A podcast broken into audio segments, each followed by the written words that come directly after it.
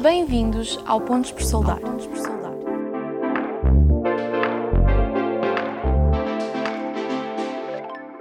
Antes de começarmos, não te esqueças de subscrever o podcast, deixar o teu gosto e partilhar.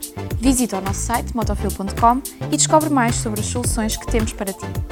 No Pontos por Soldar de hoje, temos como moderador o André Ferreira, responsável de marketing da Motofil, para uma entrevista com o Sherman da empresa, João Carlos Novo, no mês em que a Motofil completa 40 anos de existência. Olá a todos, bem-vindos ao primeiro Pontos por Saudar. O meu nome é André Ferreira, vou ser o vosso anfitrião hoje. E para melhor convidado, para melhor primeiro convidado, não há ninguém melhor que o Sr. João Carlos Novo, Sherman da Motofil, homem que já lidera uh, o projeto da Motofil há 30 e muitos anos. E a minha primeira pergunta começa por aí. Como é que a Motofil Motores e Fios LDA, vai fazer 40 anos este ano, passa para Motofil SA, com delegações em Espanha, no México, no Brasil, equipamentos espalhados por todo o mundo. O grupo, que está em metalomecânicas, que está na aeronáutica, que está na indústria automóvel, como é que foi que isto aconteceu ao longo destes 40 anos? Bom, boa tarde a todos não é muito fácil de explicar tudo isto, isto tem uma consequência, portanto, isto foi fruto de muito trabalho, portanto, e de efetivamente de algumas necessidades e de alguma agilidade nossa e esperteza, essencialmente, de algumas pessoas que tínhamos na equipa, de procurarmos necessidades e encontrarmos soluções para os nossos clientes. Tudo isto tem uma razão de ser. O mundo da robótica, como sabem, portanto, os motores elétricos é uma coisa que vem de trás, portanto, foi o meu pai e o irmão que tiveram essa agilidade, portanto, e a capacidade de, de desenvolver esta motofil, portanto, e criar a motofil, e criar esse produto, baseado numa tecnologia que já existia. Para mais tarde aparecemos nós e facilmente uh, me apercebi que não era futuro, portanto, não era futuro nem para a família, nem para mim pessoalmente, seguir o projeto da motofil a fabricar motores elétricos, fio de cobre esmaltado, portanto. Um dia, por necessidade de um cliente, que foi muito fácil, portanto, de, nós fabricávamos também máquinas de soldura tradicionais, portanto, as convencionais que toda a gente conhecia da época, e um cliente solicitou uma máquina especial. E esse foi o clique para que nós saltássemos para aquilo que é hoje a Motofil. Portanto, é um cliente que ainda hoje é nosso cliente, é cliente toda a vida da Motofil, e criou essa janela de oportunidade. Na altura começámos a desenvolver as primeiras máquinas especiais, com alguns colaboradores, nomeadamente ainda um ou dois ainda, ainda reside na Motofil, ainda está a trabalhar connosco. Um deles estava na área de projeto e quando começámos a desenvolver a máquina percebemos que efetivamente fazia falta criar uma equipa. Equipa essa que era a base de tudo, ponto de partida de tudo. Na altura não foi fácil, portanto isto depois deu, deu muita volta dentro da Motofil, portanto nós começámos a desenvolver além das máquinas especiais, esse mesmo cliente desperta-nos a atenção para uma necessidade que tinha, que era automatizar uma soldadura, automatizar uma soldadura com fabricante, que, fabricando equipamentos mais ou menos especiais, para não seria bem a solução, seríamos para uma coisa que era a robótica. A robótica era uma grande novidade. Na altura só havia um fabricante que tinha colocado algumas eh, máquinas em Portugal, umas quatro ou cinco máquinas em Portugal, e foi uma luta, portanto, de encontrarmos uma solução. A solução essa que foi desde o primeiro dia que nos apareceu foi a FANUC. Na altura não foi fácil conseguirmos a representação da FANUC, foi uma coisa extremamente difícil, porque não, nós não éramos conhecidos no mundo da soldadura, a robótica em Portugal estava nos primeiros, a dar os primeiros passos, e a FANUC era uma empresa japonesa, longínqua, eu tinha a dificuldade da comunicação, não conseguia falar inglês, e tive essa, essa dificuldade. Permaneci e fui a bastantes feiras internacionais, bater-lhe à porta até que um dia encontramos um, um espanhol, portanto, que falava espanhol e facilitou a comunicação e na altura veio o presidente da FANUC Europa e o presidente da Ibérica a Portugal, a Motofil, e deu-nos a representação. Portanto, os primeiros robôs que nós vendemos foi através de uma empresa inglesa, portanto, que era na altura a época S600, que representava a FANUC na Europa, e logo num curto espaço de tempo, com a aproximação que tivemos com o presidente da FANUC Europa, nos deu a representação. A partir desse momento começámos a caminhar o nosso o nosso caminho, o nosso percurso na era da robótica. Não foi fácil, portanto nós não tínhamos tecnologia, Epá, também havia muito pouco em que a gente tivesse, pudesse tirar ideias para desenvolver os nossos produtos, tivemos que ser um bocadinho criativos à moda antiga, com sistemas ainda rudimentares e tal. Pá, mas esse foi o primeiro grande passo que demos e foi o caminho do sucesso da Motofil. Os anos passaram-se, em 98 deu o que se deu, portanto, e foi o momento do clique para a nossa liberdade total para desenvolver novos, novos produtos. Aí foi quando nós apostámos no mercado ibérico, nomeadamente Espanha, criámos a nossa a primeira delegação em Espanha, reforçámos a nossa equipa técnica, fomos buscar elementos que ainda hoje estão connosco para nos ajudar a desenvolver os produtos. Começámos a invadir o mercado ibérico, portanto Portugal e Espanha, facilmente nos tornámos um, o maior player em Portugal da robótica, pela relação que a gente tinha com os empresários, eram nossos clientes, nossos amigos, e criar, abriram-nos as portas para nós fazermos disto uma grande oportunidade para saltarmos pelo mundo. Logo de seguida foi Espanha, em Espanha os anos foram excelentes, desde 98 a 2004 foi pá, tudo aquilo que fabricávamos estava vendido por natureza, porque éramos agressivos comercialmente, o nosso produto tinha muita qualidade, os nossos clientes recebiam-nos bem e eram os melhores vendedores que tínhamos em Espanha. Portanto, esse foi o grande, a grande chave do sucesso da Motofil, foi clientes satisfeitos, produto de qualidade. Ou produto de qualidade, clientes satisfeitos. Se calhar vou fazer aqui uma, uma pausa antes de falarmos destes últimos anos da Motofil, sobretudo esta fase dos últimos 15 anos, 2005 até agora, porque também se fizeram coisas muito importantes. E vou fazer uma pergunta sobre a robótica. Se eu souber responder. Sim, sabe, de certeza sobre a robótica. Que ainda há muita gente que tem algum receio ou tem alguma. Uh, tem pouca informação sobre o assunto. A robótica substitui o fator humano? Não. A robótica veio ajudar uh, os nossos colaboradores, os nossos trabalhadores, facilitar tarefas, porque os robôs não vão tirar nenhum posto de trabalho a ninguém, pelo contrário. Há muito trabalho que antigamente se fazia no base do esforço físico. De certeza que nós, os nossos filhos, Pá, os nossos netos não estão nada na disposição de fazerem aquilo que faziam os nossos antepassados e é óbvio que essas tarefas têm que ser facilitadas. Além de tornarmos nossos, as nossas equipas, as nossas empresas mais profissionais, tornamos-las mais competitivas com a automatização. O robô faz parte dela, portanto, é um elemento. E fazendo agora então a transição, que o Motofil não faz só células robotizadas, ele tem vindo a desenvolver outras áreas de negócio. Ou seja, isso também acontece nas metalomecânicas e nas empresas em geral, esse fator humano, não só com robôs, mas também com outros equipamentos, também acontece a mesma coisa? Com certeza, nós temos estado atentos ao mercado pá, e as oportunidades surgem e nós temos capacidade para desenvolver o que seja, em qualquer área que seja, pá, para atividade um, um incrível. Portanto, nós somos uma empresa e à semelhança daquilo que há um ou dois colaboradores nossos designaram, portanto, a ideia não foi minha, mas foi de um colaborador que está aqui connosco, foi o Pedro Campos, que a determinada altura um dia estávamos ali os dois fora e disse eh, com uma expressão muito, muito própria dele, epá, nós somos uma empresa de 360 graus. Eu epá, nem, nem estava a ver bem o que é que ele me estava a transmitir com os 360 graus. E disse, já viu que nós estamos em todo lado, fabricamos para tudo, para os hotéis, para os aviões, e é, efetivamente é uma realidade. Tudo o que tenha metal e tudo, tudo tenha desenvolvimento, para nós temos capacidade para o fazer. Então, esta, esta visão 360 e a nossa capacidade de atacar todas as áreas do mercado, do metal, uh, também dá aqui uma visão única sobre o que está a acontecer atualmente com a pandemia. Ou seja, Sim. Qual é a sua com isto, a pandemia foi um problema, mas foi uma oportunidade. Portanto, nós não vimos a Motofil, nunca viu nada, nenhuma crise como, como um problema. Portanto, nós, felizmente, temos esta coragem, esta capacidade e o sacrifício de passar por estes momentos a fazer grandes investimentos. Este foi mais um, portanto, a história da Motofil sempre revelou que efetivamente tínhamos a capacidade, essa capacidade para o fazer. Tivemos a disponibilidade mental, também é muito importante, para correr o risco e fizemos-lo com sucesso. Até hoje, as crises todas que passámos foi com sucesso. Esta da pandemia, ao contrário daquilo que passou, passou com os nossos, com os nossos, muitos dos nossos clientes e com os mercados onde estamos, pá, nunca afrouxámos, nunca tiramos, o pé, nunca tiramos o pé do pedal, pelo contrário, passámos a desenvolver novos produtos.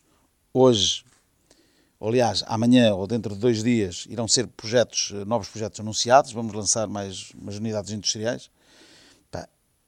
E numa altura destas, é um contrassenso a Motofil estar a fazer aquilo que faz, ou que vai fazer. Mas foi a chave do grande sucesso da Motofil. Porquê?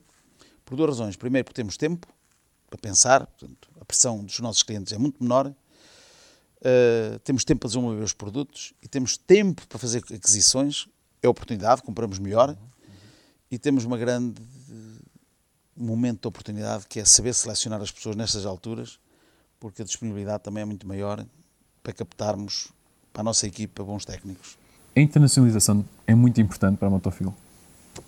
Sim, é importante para a Motofil, para qualquer empresa que se queira fazer crescer. Portanto, a internacional não é fácil, portanto, é um grande risco.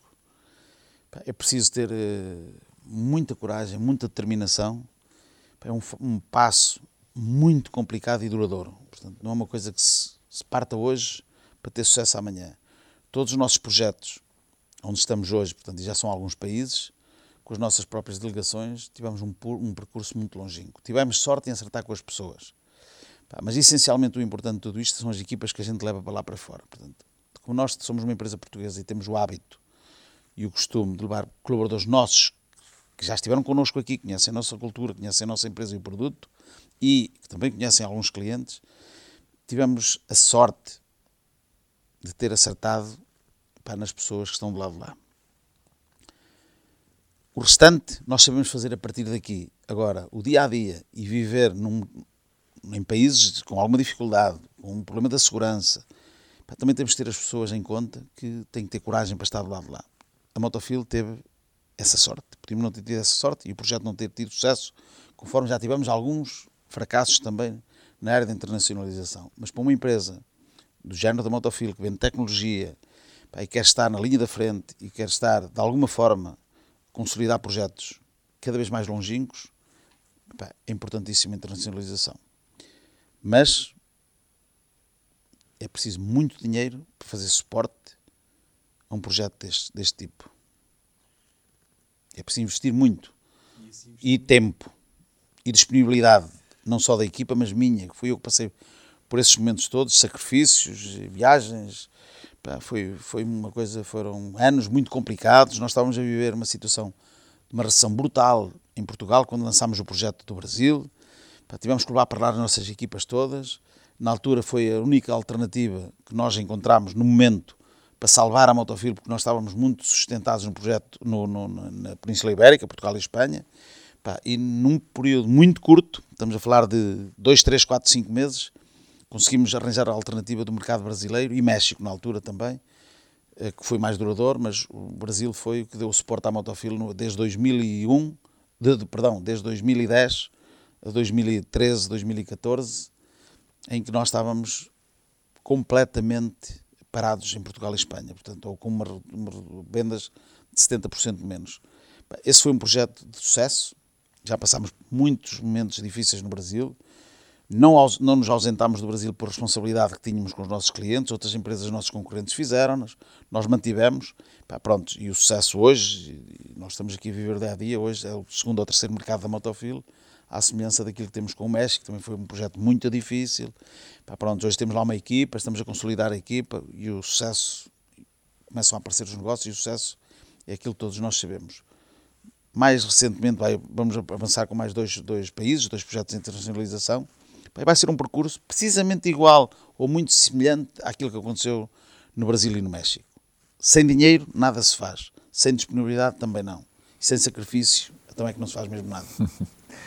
Então, eh, podemos definir estes últimos 15 anos, que ao bocado acabamos de não falar nisto, como sem sacrifício não, não se faz nada. Nada se faz. E coragem, é? Falando... É muita coragem e determinação para irmos para sítios onde menos esperamos. Falando em coragem e determinação, o Sr. João Carlos tem uma visão privilegiada sobre uma parte dos empresários da indústria mecânica conhece muitos deles, a nível pessoal, a nível de, de, de amizade. Felizmente tenho boa relação. Exatamente. Qual é o balanço que faz destes últimos 15 anos da, da indústria metalomecânica?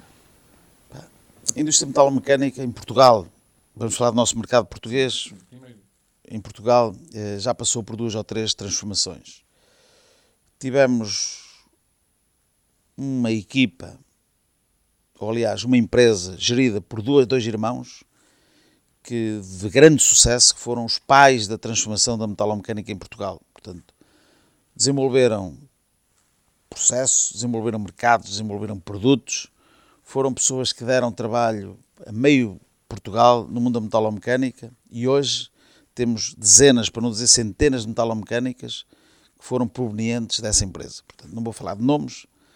Uh, e isso foi um momento que há 15 anos foi uma revolução total no mundo da metalomecânica. Isso trouxe coisas muito boas, mas também trouxe coisas boas, menos boas. Porquê? Porque hoje temos demasiadas metalomecânicas, estão individualizados, portanto, não há, não colaboram pouco. O mercado não está em Portugal, está fora.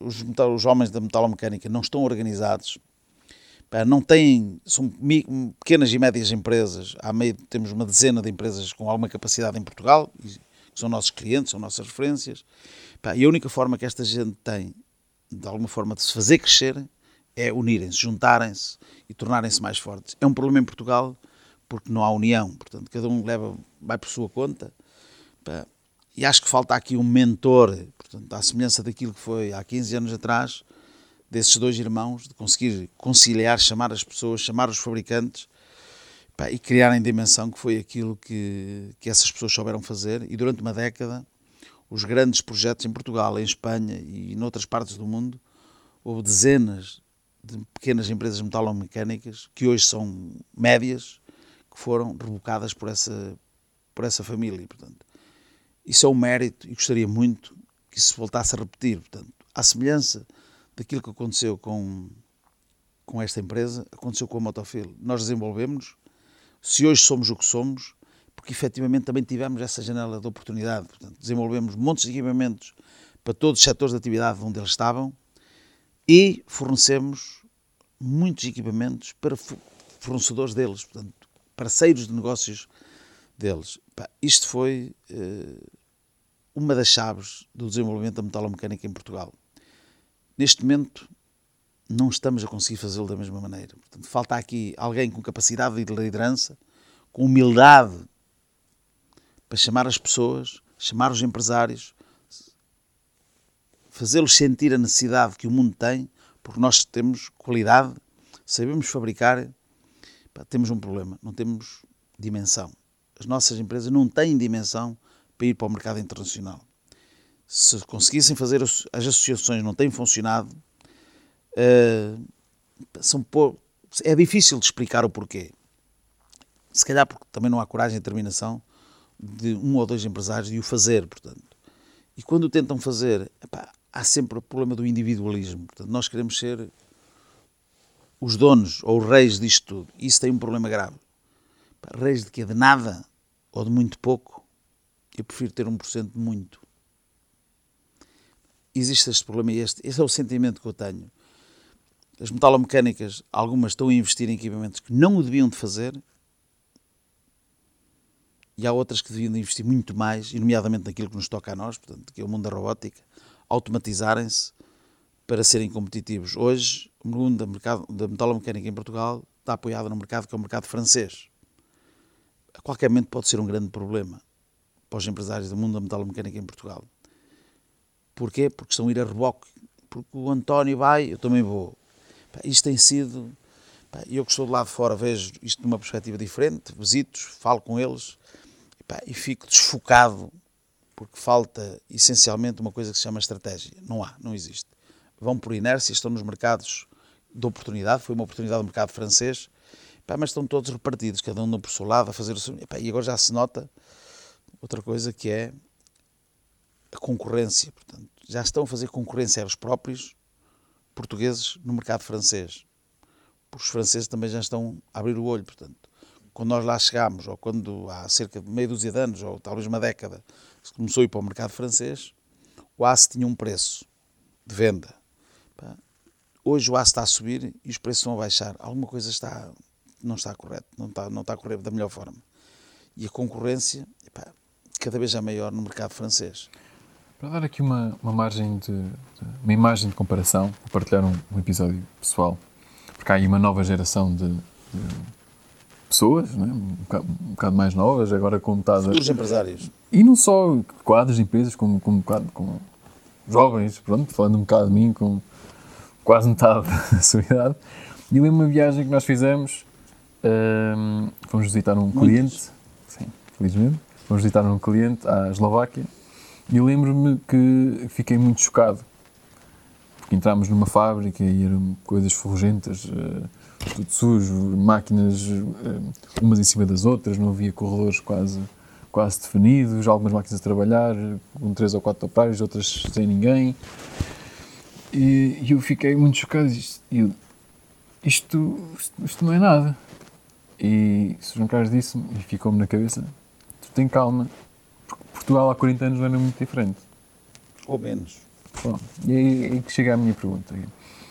Para esta, para esta nova geração, é preciso compreender, de uma forma clara, qual foi este percurso. Ou seja, se, se conseguir, consegue dar uma imagem de que era uma metalomecânica há 20 ou 30 anos.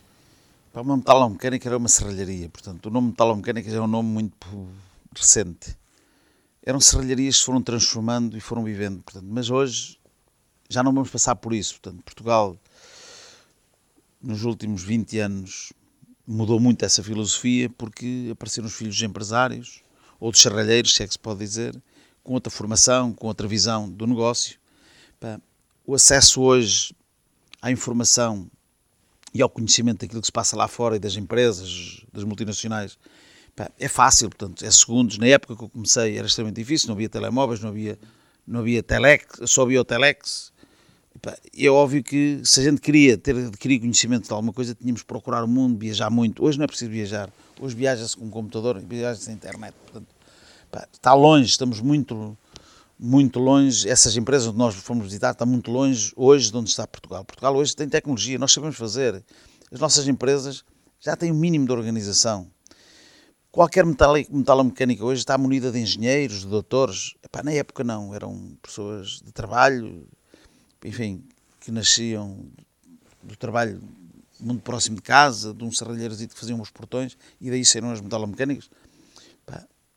E era aquilo que tínhamos. Aquela que nós visitámos na Eslovénia, na Eslováquia e, e por esse mundo fora que ainda hoje visitamos, é a semelhança daquilo que era Portugal há 20 anos. Mas daqui a 10 anos, se lá formos, está completamente diferente. Porquê? À semelhança, como visitámos esse cliente, já lá tinha um filho que era engenheiro, portanto, e que estava a dar os primeiros passos na empresa. Pá, de certeza que hoje, nós já foi há 3 ou 4 anos que lá estivemos, hoje se lá encontrarmos, se lá formos, vamos encontrar uma surpresa, portanto, agradável. Portanto, foi a mudança. Isso acontece com a entrada da nova geração. Aqui no Botafilo foi precisamente a mesma coisa. O meu pai tinha uma empresa pá, que era aquilo que era, portanto, era aquilo, foi aquilo que ele teve capacidade para fazer, dentro das suas, dentro da sua, do seu esforço físico, porque na altura trabalhávamos, ainda hoje eu também trabalho um bocado, mas, mas o esforço físico era na base da transformação do ferro e pá, hoje fazemos tudo muito de forma muito muito mais profissional, se é que se pode dizer, e com muito mais engenharia. Falando um bocadinho na alma e chegando também aqui um bocado à, à parte final deste podcast, na sua opinião, quais são as maiores dificuldades e vantagens em gerir um negócio de família? Epá, eu não posso dizer que é dificuldade ou mais dificuldade ou menos dificuldade.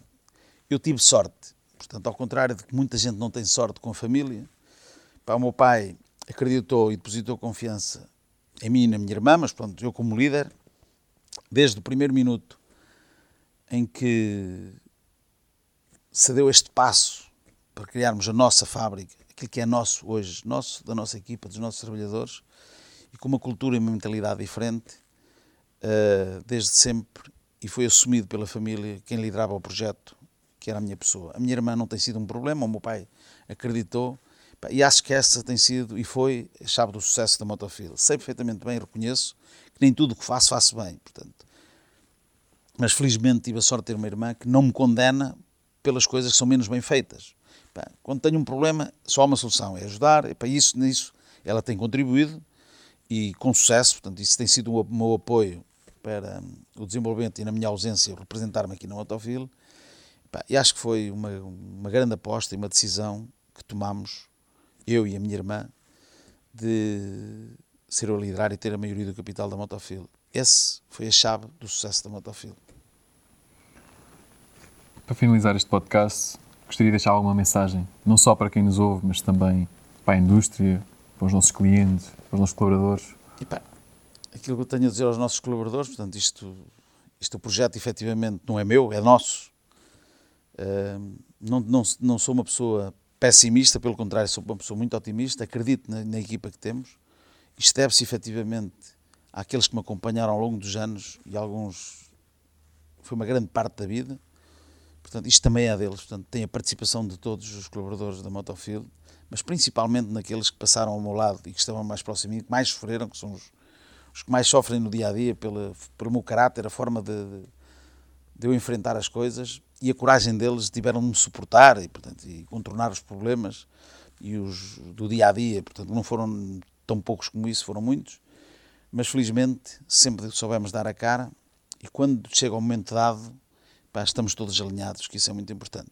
Ter uma equipa que sofre, mas alinhada, e eu também alinhado com eles, uh, é um mérito. Portanto, é um mérito que isso deve-se a toda esta gente que está aqui no dia a dia, na, minha, na, na, na nossa motofield, e, pá, e que o trabalho deles está à vista. Portanto, apesar de eu muitas vezes não, não valorizar as pessoas de uma forma em que eles gostariam, valorizo à minha maneira, da forma como sei e como quero pá, e como posso, mas reconheço o trabalho de toda a gente. Portanto, e quando há uma dificuldade ou algum colaborador nosso passa por um momento menos bom, o primeiro a estar na linha da frente sou eu, pá, e pronto, fiquei-me sempre a ajudar quem mais necessita. Portanto, não tem nada a ver uma coisa com a outra. Então, vamos falar das, das coisas que, que não mudam. O Sr. João Carlos há bocado falou uh, da agressividade comercial e que parte do sucesso da Motofuel uh, parte de, dessa nossa abordagem ao mercado. O que é que ainda não mudou da forma como se fazem negócios? Relação com o cliente. O ADN da Motofuel não se vai perder. E espero conseguir transmitir. Aliás, é isso o meu trabalho do dia a dia, tentá-lo transmitir aos nossos comerciais, àqueles que permanecem connosco. Mas quero ver se tenho tempo de o fazer para os meus filhos portanto, e aos meus sobrinhos. Vai ser a grande aposta na próximos, próxima década. Uh, não perderem a relação com o nosso cliente. Nós temos, a Motofil tem um diamante. E não são as máquinas da Motofil, não são os edifícios da Motofil. É a carteira de clientes que nós temos, que temos que louvar, porque sempre os tratámos bem, foram privilegiados sempre dentro da Motofil. E a relação que eu tenho com eles não é uma relação normal, portanto, é uma relação. Conheço os clientes quase todos da Motofil no mundo. Não tinha por necessidade nem por obrigação de o fazer, faço porque gosto, desfruto daquilo que faço e adoro estar com os nossos clientes que tanto dão sustentabilidade a esta casa e sem eles nós não conseguiríamos viver, nem, nem seríamos, nem teríamos tido o sucesso que tivemos. Temos clientes fiéis na nossa vida da Motofil, desde o primeiro dia até o dia de hoje. E espero que os filhos dele continuem com os nossos. Isso é o trabalho de casa que nós vamos ter que saber fazê-lo, que é passar a mensagem a quem vem a seguir. Isso foi o meu pai que me transmitiu. A aproximação com o cliente é muitíssimo importante. Então, e não se compra, conquista-se. E penso que foi um processo que se veio, e falou muito bem do seu pai, que se veio fazer ao longo destes 40 anos que vamos celebrar este ano. E então, a minha última pergunta é: para os próximos 40, se só pudesse dizer uma frase, o que é que diria? Para ficar aqui escrito na motofil para toda a gente ver. Não é fácil. Pois não? Mas para todos os colaboradores e para, para a nova geração que vem a seguir replicar o sucesso que a Motofil tem, ou teve nos últimos 20, para os 20 que vem à frente. Já não quero 40, só 20. Pronto. É... Crescer. Isto tem uma piada interna, porque muitas vezes discutimos uh, os objetivos comerciais e como é que vamos definir, e a resposta é sempre, a primeira resposta, pelo menos, é sempre: qual é que é o objetivo? Crescer. E é crescer. Com isto, nos despedimos do primeiro episódio do Pontos por Soldar. Quero agradecer ao Sr. João Castro ter tido a disponibilidade para estar aqui connosco e, e querer ter sido o primeiro convidado. Espero que venham ouvir os próximos episódios. Foi imposto. Pontos por Soldar, um podcast produzido pela Motofil.